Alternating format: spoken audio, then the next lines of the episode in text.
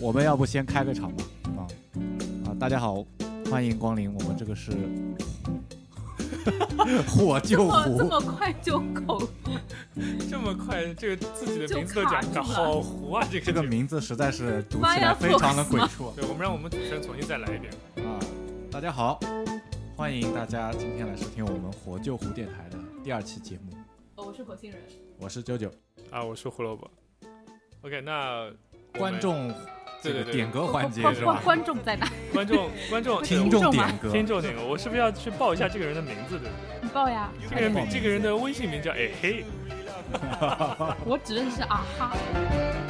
And now the young monsieur and madame have rung the chapel bell. C'est la vie, c'est the old 哎，真有着一种 show you never 录电台的感觉啊！因为我其实也没仔细看嘛，嗯他给了我这首歌，然后我就在想说，Chuck Berry 这首歌还需要说嘛？所以我当时也是这样回他的，我就觉得说，那这首歌如果没有这些歌的话，那就没有 rock and roll 了。好随意啊， 好随意的 intro。对吧？嗯就当时的歌其实都很短嘛，二分四十三秒。你看火星人，火星人已经开始。扭动了，哎，你这样的话，我们真的可以拍视频了，我觉得。胡老师要不要先点评一下？就 Chuck Berry 和那个 Little Richard 嘛，那时候就是那两段。我觉得就是大家对于这个歌不是那么熟的话，其实是可以去看那部电影，就 Cadillac 可能。就其实我那什个么什么 Cadillac 凯迪拉克？对对对，凯迪拉克原来是那个一个那个厂牌的名字。就那部电影，呃，那部电影中文的的名字啊？对，哦这样的啊中文的名字不是这样的，就是不是说不是说凯迪拉克那个汽车的牌子是来源于唱片，而是这个唱片的那个牌子是来源于凯迪拉克这个汽车的品。啊，先有汽车，对然对对，后因他为的副业是吗？呃不是，是因为那个白人，然后当时他为了要去追一个女生，但是他们家他爸就觉得说你没有钱嘛，然后哪他就个白人 呢？你你这个故事啊某某个白人，郎朗阿狗没有因因为因 为因为那个、啊那个电影我看了，但是我啊，现在你说的是一个电影他的电影啊，但是也是真人真事，也是 OK 真人真事，就说的就是说他为了要去赢得那个女孩子家里面的那个同意，嗯所以他就觉得说，那我去做自己最擅长的事情，所以他就做一个唱片厂牌，然后他的目标就是为了要买一辆凯迪拉克，哦所以他就叫 Cadillac Record，我这部片子阵容好强大，是吗？就居然这部还有 Beyonce，对这部片子嗯应该就是我们讲它的名字，英文名叫 Cadillac Records，就是中文有一个翻译叫《蓝调传奇》，就是我建议大家可以去看一下。然后火星人刚才说给大家介绍一下主演是谁，啊主演之一有艾德里安·布鲁迪，就是演那个钢琴家的那一个，对对对对对，另外一个就是那个西马部脸是吗西部世界里面最近的那个黑人男主角 Jeffrey White，然后还有 Beyonce，嗯对，你知啊道 Beyonce 在里面演的是谁吗？肯定是某人老婆啊。不不不不不，Beyonce 竟然演不了一个是演了一个传奇的蓝调歌手，一个女哦，歌手是歌手， ，Etta James。是完了，不应我该不叫知道 Etta James，我记得他的那个，如果说，因为我看中文的写法不是，其实应该是怎么 Etta 拼写啊？ James 是 E T T A。 ETTM 应该是 ETA。嗯豆瓣上面完全没有写。总之，这部电影我推荐大家去看的原因，是因为第一，它是真人真事去改编嘛。然后我们那位马脸同学，对吧？他演的是那个芝加哥唱片公司 Chess Records 的老板，这个 Honor 的 Chess 的一生，就是为他的这个主轴。然后这部电影之所以它叫 Cadillac Records，但是又被翻译成蓝调传奇，是因为那个厂牌是签了很多蓝调歌手，就他是去整理那些以前一直散落在各地的，并没有被整理成唱片发行的那些 blues 的那些歌，他就把那些人找来，然后发行了唱片，然后在全美国大火，哦然后在后面才会有 Chuck Berry，然后 Little Richard 那些 rock and roll 的东西才会出来。其实他做的事情可能就是相当于找去民间、去地下找那些艺术家，把他们推到台前来，是吗？简单来说，我跟大家举一个很好的例子，王洛宾的故事，知道吗？ 王洛宾就是把散落在各地的民歌，对不对？然后收录对对起来，对然后对写成那个才会传唱到现在。啊他当然，当然，他的目的其实并不是要做一件那么伟大的事情，他其实纯粹就是为了娶那个女孩。啊，这个扯出去，我们现在说回来，就、嗯总之，我觉得这首歌，呃，Chuck Berry 他作为说摇滚乐的奠基人之一，我觉得根本不需要去怀疑这首歌。其实我相信很多人一听就会能摇摆得起来。其实是 rock and roll 最早的就是从布鲁斯变成 rock and roll，其实根本的一个原因就是因为它能让人动起来，而且大家动的方式应该都是模仿某人，对 吧？模仿谁？啊，你不知道，哎，哦，这个我真的不就知是道你你听完这首歌，第一感觉是联想到了那部电影，包括那段历史，是吧？。对对对，哦，我那我跟火星人应该是一样 的，昆汀，我们是想到低俗小说，啊，真的吗？哎，因为这是觉我得唯一的我第对一昆反汀应的哦。嗯就是印印象没有那么多，因为我我不太看他的电影，所以我不知道。低俗小说那一段太低俗小说你可以看一下低，俗小说里面放了这首歌吗？还是就是 Vincent 跟那女生叫什么忘了？就是跟老大的马子，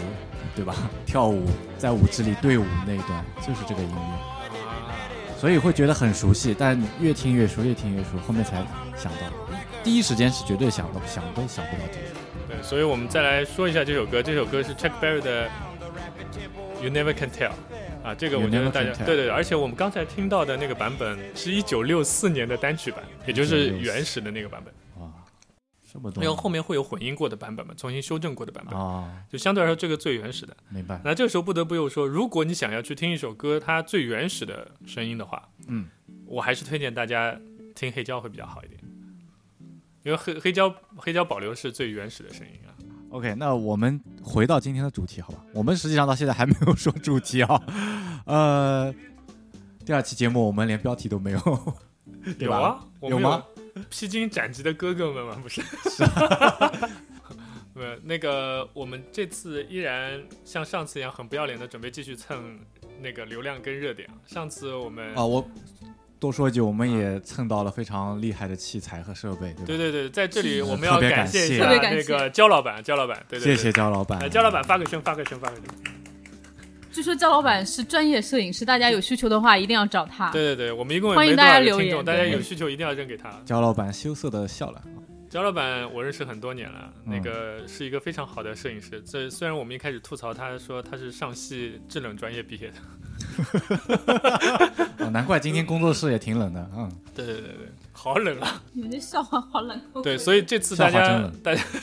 所以这次大家听到的声音的感觉跟上次应该是完全不同啊，因为我们鸟枪换炮，真的是鸟枪换炮，真的要非常感谢焦老板给我们那么多的好的设备，然后呃还给了我们很多这个技术上的专业的指导，对所以能让这次录音变得比较顺利一些。酒喝完了吗？另外，我们也要你要暴露我，呃火星人真的是非常豪放啊，嗯，好我要好跟放的是赤着脚喝啤酒嘛， 来 点酒发挥更好。嗯，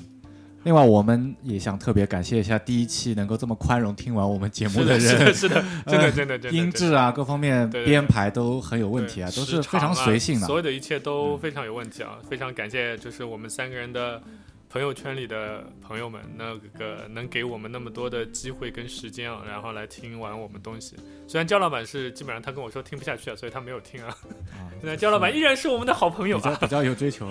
依然 是我们的好朋友那。好，那我们闲话不多说了吧，就进入今天的说主到题现吧。在了，都是废话。啊，OK，今天主题想说什么呢？今天我们刚才说了嘛，嗯就是我们依然要蹭主题啊。为了让我们朋友圈的人可以继续听我们的节目， 所以我们要继续蹭一些大家最近比较那个关心的一些主题。那这次我们觉得说蹭完了周杰伦啊、然后我们来蹭乘风破浪的姐姐有门吗？有门是吧？呃，看大看家看你有发挥有没有看你聊发到挥复数啊？不如呃不，果我大说家我说综艺啊节目的名字，综艺节目名字有门吧？你问出了一个好问题。说好，听到这里，听众朋友们已经在想，这三个人根本就没看过这个节目吧？对，这个时候你们就会想说，那你们有什么资格评论这些姐姐们？告诉你们，我们真的没有资格，因为我们今天根本不想评论她们。 对，我们姐是姐们，姐姐姐们，们因为是有很多人嘛，当对然有嗯对对，有很多门啊。那我们为什么想要去讲这期主题？是因为上次讲完周杰伦以后，呃，然后我们有想到过一个人，呃，想到过一个人，这个人跟周杰伦其实在出道的年份上是一年， 几乎是应该是同一同时年，吧我记得我记得是同一同年，年的吗？同一年，哦，这个这个细节真的同届的没有去考究过，反正是肯定是同一批的，啊两两千年出道嘛，两千应该是两千年发同一张第一张专辑啊，我不太清楚，就是不是哦是不是 OK 这个算不算出道？因为之前周杰伦之前就给别人写歌了嘛，对，那对吧那个不算吧？对，周就杰自伦己个发人片出道，出道的话，应该又有另一个问题，歌手怎么算出道呢？发片，不管发是单第一曲张、单曲或者呃单曲，单曲曲就算出道了，对啊，对啊。单曲就算就出道像 Kanye West 之前做那个制作人啊等等的也好，那也不能算他出道嘛。对他制作人出道，但是歌手你不算对出对，道。这是完全对对是对两码事嘛。对，所以我们说到现在，其实大家还不知道我们要说谁。但是应该会有，如果是他的歌我觉得人家已经猜迷到啊了、应该是肯定猜到了。今天主要讲孙燕姿，嗯，孙燕姿出道其实算在华语区这些歌手里面，年轻的歌手里面算算偏晚的，因为她是读完书嘛，我记得。对她读完书的原因是因为当时其实她已经在华纳签约的人里面，她在嗯要华纳她那边对学校，对，就是过去要她了，在新加坡啊那，边读，大但是学吧，但是是吧？对，但是她家里面不允许，比如说他爸一定要他读完，对她爸一定要她她是读完书，他爸他爸妈都是搞学术的嘛，对吧？都是老师嘛，嗯。都是高职，可见应该应该是家教比较严的。对她爸是新加坡南洋理工大学教授嘛。嗯，那为什么要讲孙燕姿？是因为，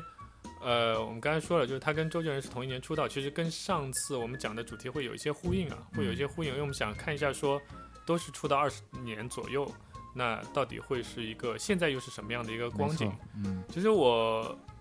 去翻了，其实我跳过了周呃那个孙燕姿前几张专辑，嗯，因为我觉得那些歌我其实还耳熟能详，是对吧？天黑黑这种就就大家都不用听对了就不用听嘛，听大烂家了大家都嗯知道的歌，那这个没什么好听。其实我更关注的是他后来我没有怎么去听他的那些专辑，后来的一些专辑，嗯，比如说那个九九上次你跟我说的，你觉得很喜欢哪张专辑？其实我原来没有听过嗯哦，科普勒，对对对，其实我原来没有听过，我只记得有这个名字，但是在嗯那个时候我已经华语的基本上都不听了。所以我并不知道说它哦里面的内容那些，但是我今那天个时候是哪个时候？呃科普了应该是一四年，一四年吗？反正是13年还是一几14年嘛，年一几对年还是比较新的。所以，我当我去听了科普勒那张专辑以后，呃，我明白说，他在一三年的时候，其实对他自己的这个，呃，音乐的要求其实还是很高的，嗯，因为他不是一个创作型的歌手，他不他不是他不嗯像周杰伦，他不是一个创作他型的是歌手，歌者，但但是呢，就是但是他对自己的要求会很高。但不是说他小时候就写过歌吗？对他会钢琴，然后他会写歌，但是他不会像周杰伦那么的有才，因为周杰伦基本上所有的歌都是他自己写的。是就曲这肯个定是周杰伦嗯这个写其实完全是不一样的一个等级啊，嗯但但是如果我们单纯从，呃出版的内容和这个质量来说的话，嗯那我觉得其实从后期的话，周杰伦其实跟孙燕姿其实有一点差异，我觉得。嗯我今天早上一直在想说该怎么样去形容，嗯、一个歌手的一个怎么讲？就比如说我们说演员，嗯，我们拿那个火星人比较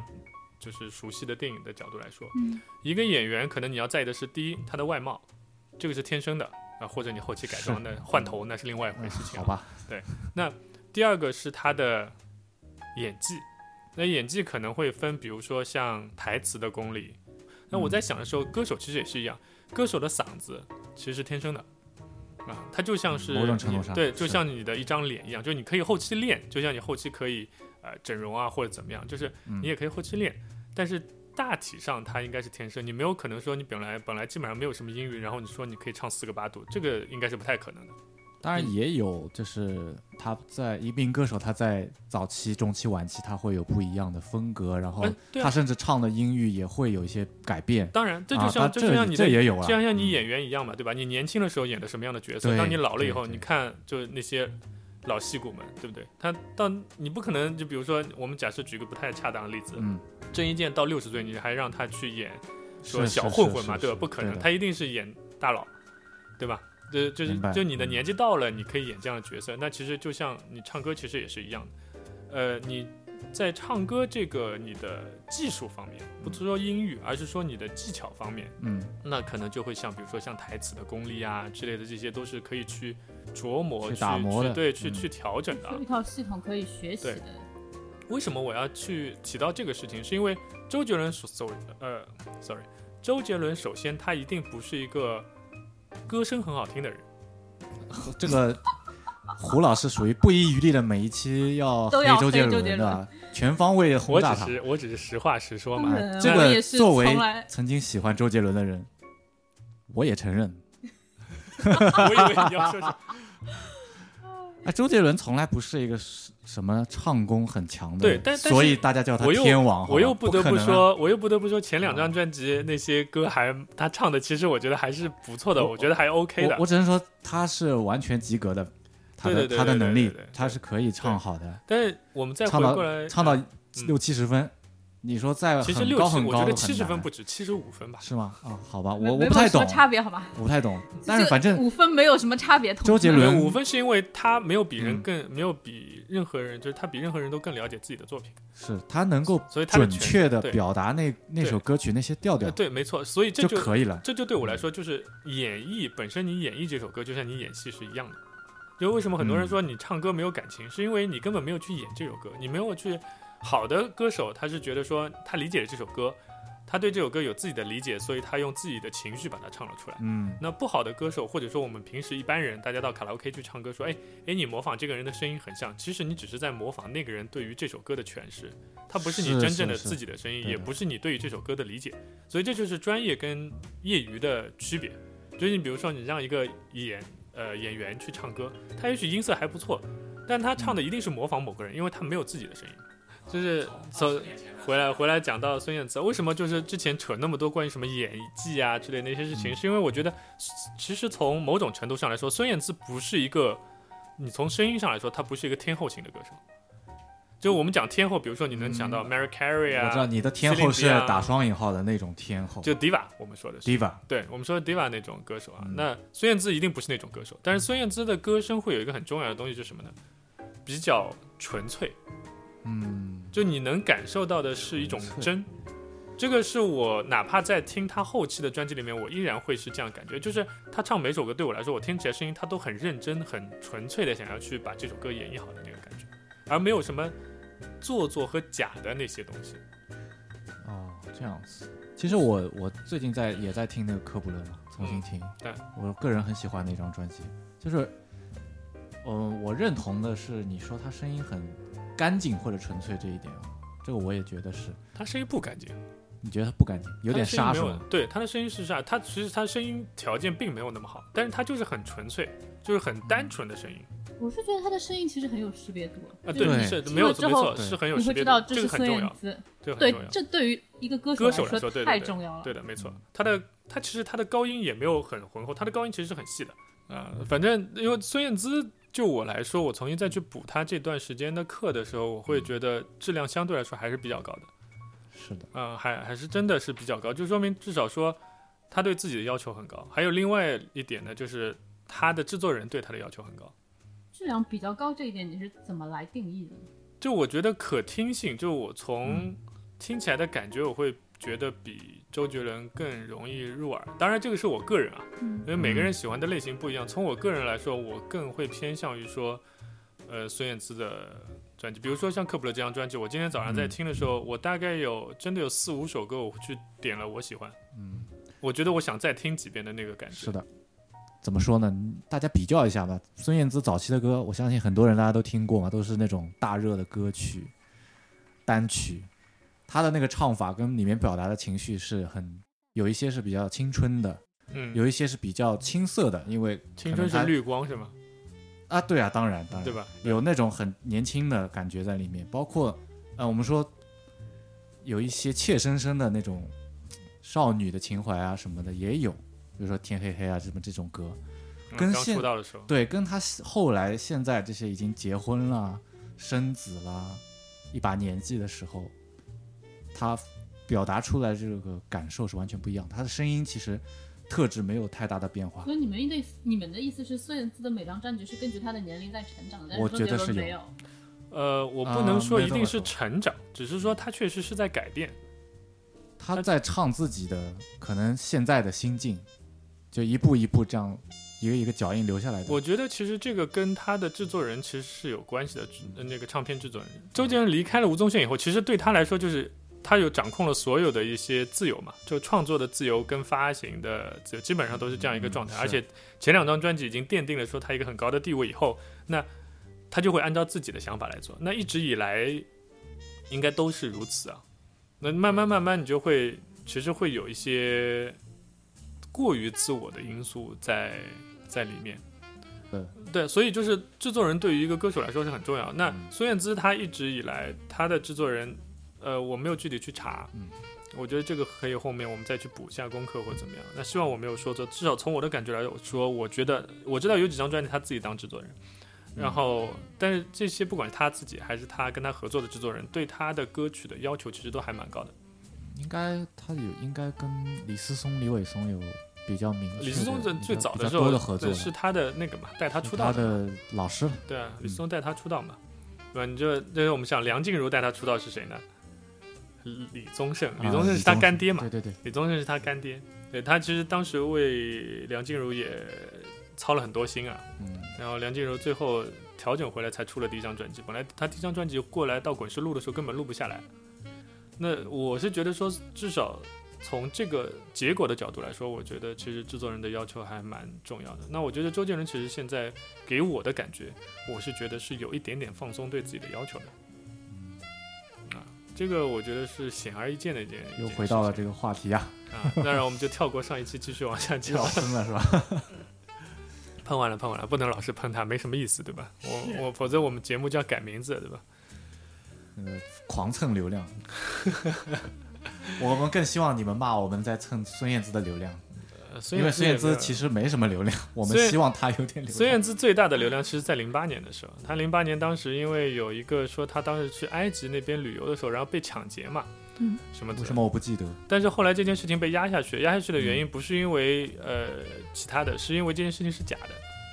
啊就当时他的那个 Fake 是一个 news 一个唱一个唱片公司的一个市场市场发行的人，然后啊，故意就是造势嘛，为了造势然后弄。这太没底线了吧。所以，所以孙燕姿当时后来后来那个新闻采访她的时候，她也是就是含沙射影的说，其实她不太欣赏说唱片公司现在一些唱片公司的一些操作的一些手段啊，孙燕姿以前是百代的是吗？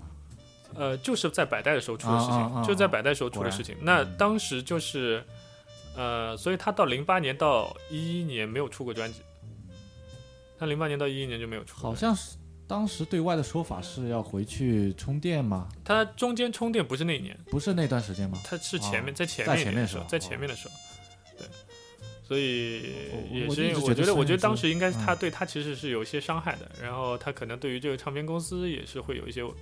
呃意见或者怎么样，我反所正以因为她他回来以，后就就签了另其他的他唱他片好公司像。跟这个圈子格格不入，应该是只是熬到了这个合同期结束吧，应该。有点这个意思。我们一直对于孙燕姿的在华语音乐的地位，其实大家都觉得嗯还蛮高的，但是到底有多高，其实大家未必能有一个非常明确的一个想法。你比如说，我们说嗯梁静茹，刚才讲到梁静茹嘛，那我是在查资料的时候，其实有看过说，梁静茹到现在为止，她的唱片一共就是有记录的话，她卖啊了多少张呢？一那千三百万张，哇，一千三百他万，发过几张专辑啊？还蛮多的，还蛮十多的。几张孙。燕姿的亚洲唱片总销量超过三千万对张，，这就是这就是我想说的 What？，就是她翻了梁静茹一倍还要五多。次只获在得亚洲就3000 MTV 亚洲大奖、香港 IFPI 十大销量国语唱片奖，还获得日本 MTV 音乐录影带大奖。呃，倒过来我们讲孙燕姿，如果大家觉得说，哎，这是一个其实真的算天后吗？算，但是我们要讲一直活跃到现在的天后，我们今天讲姐姐们啊，姐姐们，就顺便再提另外一个人，嗯，就是林忆莲。林忆莲到现在还是在我心目当中还是很可怕的，林忆莲从早期一直最到近现在都很可怕。插一句，林忆莲最近有什么作品吗？去年啊，去年有零啊那张专辑，啊，所以他们说林忆莲还要出两张专辑就就可以那个那个退休嘛，一张忆一张脸叫林忆莲三张专辑出完，然后就可以退休了，你知今道吗？天真的蛮冷 的，今天当真的然蛮冷，当然就是我我认识不少那个林忆莲的，歌迷真的是死粉。嗯，死粉的概念是什么呢？就是就是比如说你跟他说《铿锵玫瑰》一张专辑，他可以把这张专辑所有的版本全部铺在床上，铺一个一张床。哦 就是这样的，就是就是我们叫这种叫死粉啊。嗯那呃，就像比如说上海这边比较著名的乐评人默默老师，就是也是林忆莲的死粉嘛。那嗯呃，我我比较记得是他当时对于《零》这张专辑，他个人好像不是那么喜欢，因为我作为一个不是林忆莲的歌迷，我作为一个普通歌迷，那张专辑我当时听了以后，我很喜欢。 我我只能说，我跟专业乐评人的差异还是很大的啊，就是我是真的很喜欢。他制作人正好是一个前两年我很喜欢的一个大陆的，我不能说他是歌手，他是一个很好的歌手，但是我觉得作为音乐人来说更更你你直接说是谁吧？常石磊，所以你们两个都没有听过对吧？没有没有然，后我来我来推荐几首歌，大家嗯可听以一可以下。可以，林忆莲对我来说比较特别的一点在于，我小时候以为她是台湾人，后来迷了香港之后，发现原来她是香港人啊，撒黑你，撒黑你，上海人，香港人算上海人，去了香港都算香港人了，大家不要给上海加码了好吗？这叫什么这首歌？幻觉动物。这张专辑好像是我记得好像是主题是环保吧，好像。啊， 这这么好奇像我怪，记不得了。另外一首《归零》肯定是讲环保的歌，但它相对来说比较激烈一些，所以我们先听这首歌，你这么一说，确实有一点点北欧的调 调，好像是有一个北欧的调调，连唱法都有点北欧的调啊调。这是林忆莲吗？也也许就是因为这个，所以林忆莲歌迷不喜欢吧。啊，我我真的听不出来这是林忆莲的。就跟我们对她早期作品那个印象完全是不一的，样是的，完全不一样，是完全换了个人。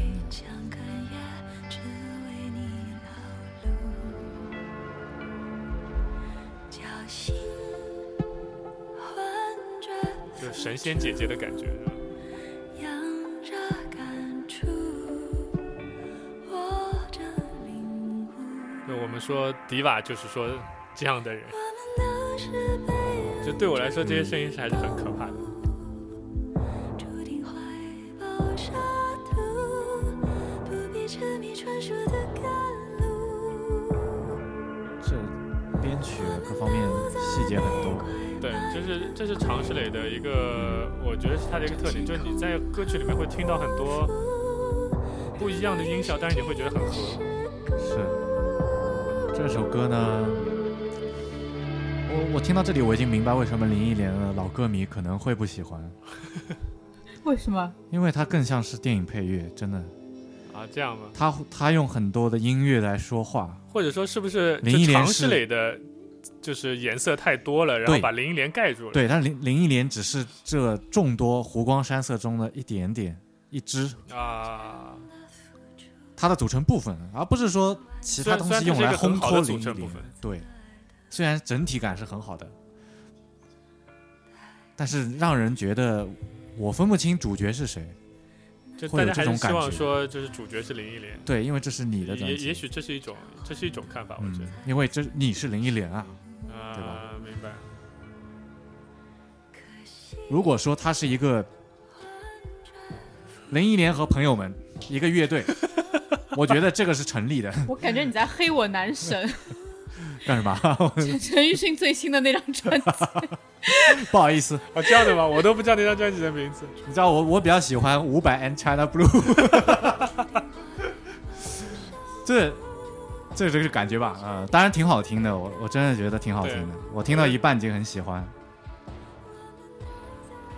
其实我想给你们听另外一首《归零》那首歌，那首歌我可能把音乐音量稍微调轻一点，因为比较激烈一些。嗯，你放吧。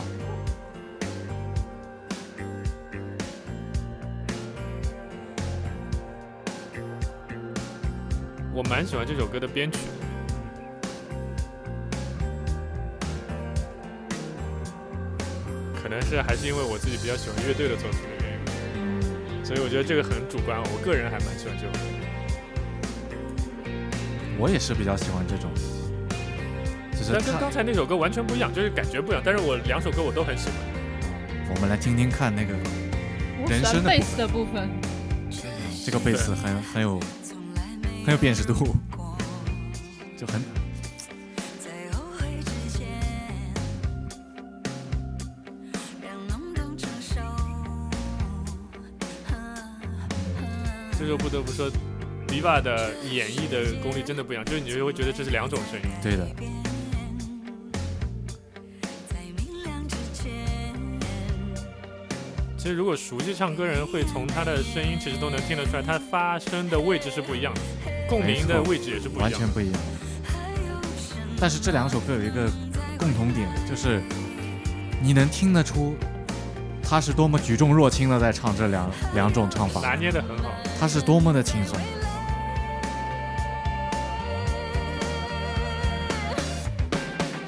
尽量为这是唯一的期待，死心将平淡陪宠更长。Reset reset reset，点亮眼前的徘徊，多么冲撞梦真实的存在。这部分好像小红梅哦，是吗？有一点点， reset reset reset，梦想就等于未来，未来，未来。其实这首歌我最想吐槽的是它的歌词，它的歌词写的有点尴尬，特别是副歌的时候，没事，我一句都没听懂。我也是。不重要， 不重要。这个时候的我觉得他副歌唱完，我就情不自禁想鼓掌，真的呃就很是好其。实就它的音色控制的很好。然后其实我觉得有时候我们在评价嗯华语歌的时候，作为个人来说，我觉得嗯评价华语歌的时候有时候会太苛刻，因为歌词我能听得懂，啊，就就是我会比，较苛刻，在歌词方面又会挑刺。我但是觉得这个是双刃剑。对，你听得懂，尤其是它是你的母语的时候，你会去挑剔它。但是它如果写得好，你对它对对是的感是的知没错和认同是也要乘以一个系数的。对，不得不提周杰伦以前的那些 方文山写的词还是很好嗯的。神作。对你你说他写哼哼哈嘿什么意思？你让外国人听根本不懂是什么意思，但是你一听就懂， 外国人现在只知道雪花飘飘，北风 萧萧。又结合时事蹭流量。我们今天是不是要放一首《一姐没》来收场？不，所以费玉清是不是也是 D 吧？所所以你觉得费玉毕清竟姐姐迪吧是没吗？错，毕竟是迪吧，没错，说得好。我其实这首歌好的地方，跟前一首也有一个共同的地方，但这就首是歌的收尾我非常和不编熟曲和编曲融合的很好，他的声音。啊，总之就是我觉得作为去年的专辑来说，我觉得林忆莲是，因为你很难让一个人一成不变，她是在改变的。然后，所以她找了常石磊这样一个，其实在算是新生代的一个音乐人来帮她兼职啊。那，呃，她收获了一部分新的粉丝，我相信。然后，但是也会有一部分老的粉丝会不买账。但是我不能，你不能说，你只能说她也许不是原来的林忆莲。但是你不能说这张专辑做的不好，我觉得不是这样。当然，专业的乐评人可以喷我们，因为我们不是专业的，没所谓。对，对，你爱这喷就喷。个从我的角度来说，我喜欢这样。审美都是主观的，要不是它的黑胶实在太贵了，否则我真的想买。至少像林忆莲已经这么大岁数了，那 请为什么要这样？没有我的意思太，长我的请问我的意思是忽说然，我的意思是说，我们应该很庆幸，特别是呃现在的年轻人来说，你们应该很庆幸说，你们能听到还有这些歌手在为你们唱歌，嗯你还能听到真正的好声音和敬业的歌手制作出来的音乐是什么样子的。是他们很用心的选择了制作人，然后共同很用心的就在创造了一发个新的作品。对，嗯去发发现了一个作品啊，不是一个作业，是一个作品。那因为有这些，所以比如说，哎，我听的是这张专辑，我觉得林忆莲不错，那非常建议大家还是按照上次我们聊到的，就是回去听一下她以前的歌，是的，即便她跟现在的歌不一样，但是我相信你会听到不一样的东西。你就把它当背景音乐听，可能总有一些瞬间会抓到你的。对，没错。所以这是我们一直以来希望大家能改变的一些听歌的一些思路跟方法。我我其实最早的时候看那个歌手那个节目，其实我是蛮开心的，因为我觉得有很多已经消失了一段时间的歌手哦可以真的重新站出来是的为大家唱歌，我觉得这件事情很开心，而且有很多的现场的版本都是重新编曲过的，有新的味道，不一样的东西。还有那个李玟，对对，李玟也算，对吧应该？也算迪吧吧？李玟是真的啊而且算是迪吧很有范儿的那种嘛。哎呀，想到了柯一敏。越聊越多都是姐姐啊，其对对实还对是都是很厉害。这些真的是乘风破浪的姐姐嘛，那时候都是非常牛批的那个。就所以像这些以前非常辉煌的女歌手，其实我们应该是很乐见其成，说他们会发新专辑。其实这个感觉会有点像说周杰伦的歌迷说周杰伦在发新专辑，是但但是可能这个时间会更长，呃，会更长一些啊。那个沉寂了更久。对，沉寂的更久，但是大家还是希望他们有新作品能出来。但是还是那句话，就是如果说你的作品其实并没有那么的好，因为毕竟他们不是自己写歌的人，就如果帮他们挑歌的人和唱片公司没有那么的为他们过去的这些呃声誉和历史买单的话，那请你们不要让他们再出来唱歌了。就像你刚才说的那个乐队一样，就是这样的话，我觉得算了，就还是让他们能停留在一个比较好的一个记忆里面就可以了。体面，前面这首歌还一 般，前面这首歌不是那么体面。 我是觉得，就是你能唱曾经唱出好歌的人，说明他其实就对于音乐也好，对于各方面他其实有一定的认识啊，或者追求啊，或者天赋啊。对，那你就不忘初心嘛，或者用一个俗的话来说，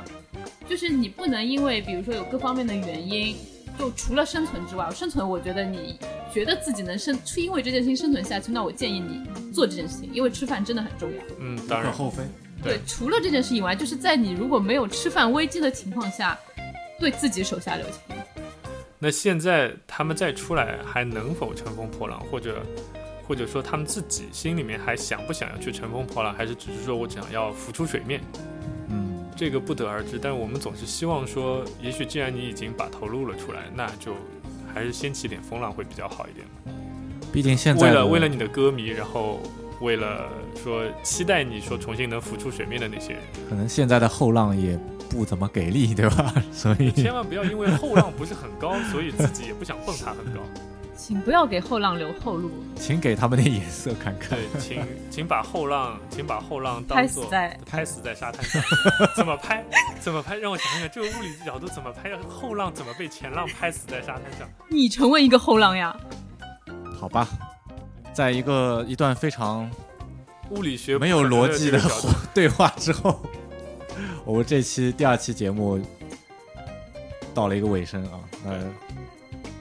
下一期我们会说什么呢？嗯，目前下还不次知道哦。对对对，目前还不知道，但是我们应该还是会继续做下去。虽然焦老板一直在吐槽我们，希望老板能让我们坐在这，对，希望老板下次能继续给各我们设各位备老，板对，各位老板能包让括我们的继续老录下去板，对对对，你还要很重要还有我们很关键三个人的啊对，反正大家都不容易啊。这个节目是因为是在我们三个人呃这个工作之余，然后去准备内容，然后包括时间啊什么来录的，所以请大家不要轻喷，请拼命的喷， 这样我们才会知道说呃应该要去往哪个方向去做。当然，我们也会坚持自己的很多的东西，然后当然也会去做更能让大家感兴趣的东西。怕被喷，我们就不来了嘛。对，早啊就做好这个觉悟了二月份我们就肯定上来说周董真好。好了好了好了，这期节目第二期就这样，好，谢谢大家的支持，好，我是九九，A K A 徐慧之子，让人很想知道，掀起了我的，没关系，这段我会剪掉。所以你可以先说一下吧，虚伪之子到底是什么？啊，因为因为在徐慧去住了大半辈子 啊，怎么了？来来，重新再来一遍，重新再来一遍。我是九九，没啦。你呀，说呀，啊，是我吗？对啊，啊，下一个是我我。哦胡老师要说，我胡根老师本要不说是，女士优先啊嘛那就对不对女士优先嘛女士优先。我们按照这个对重新再来一遍。我们按照这重新再来一遍，个来吧，好不好重？新再来一遍。对，对以后就按照这个来，啊，对，嗯，呃，那最后来说一下尾，开始报一下自己的名号哦，我是火星人。我是九九，啊，我是胡萝卜。那大家下期见，拜拜拜拜。拜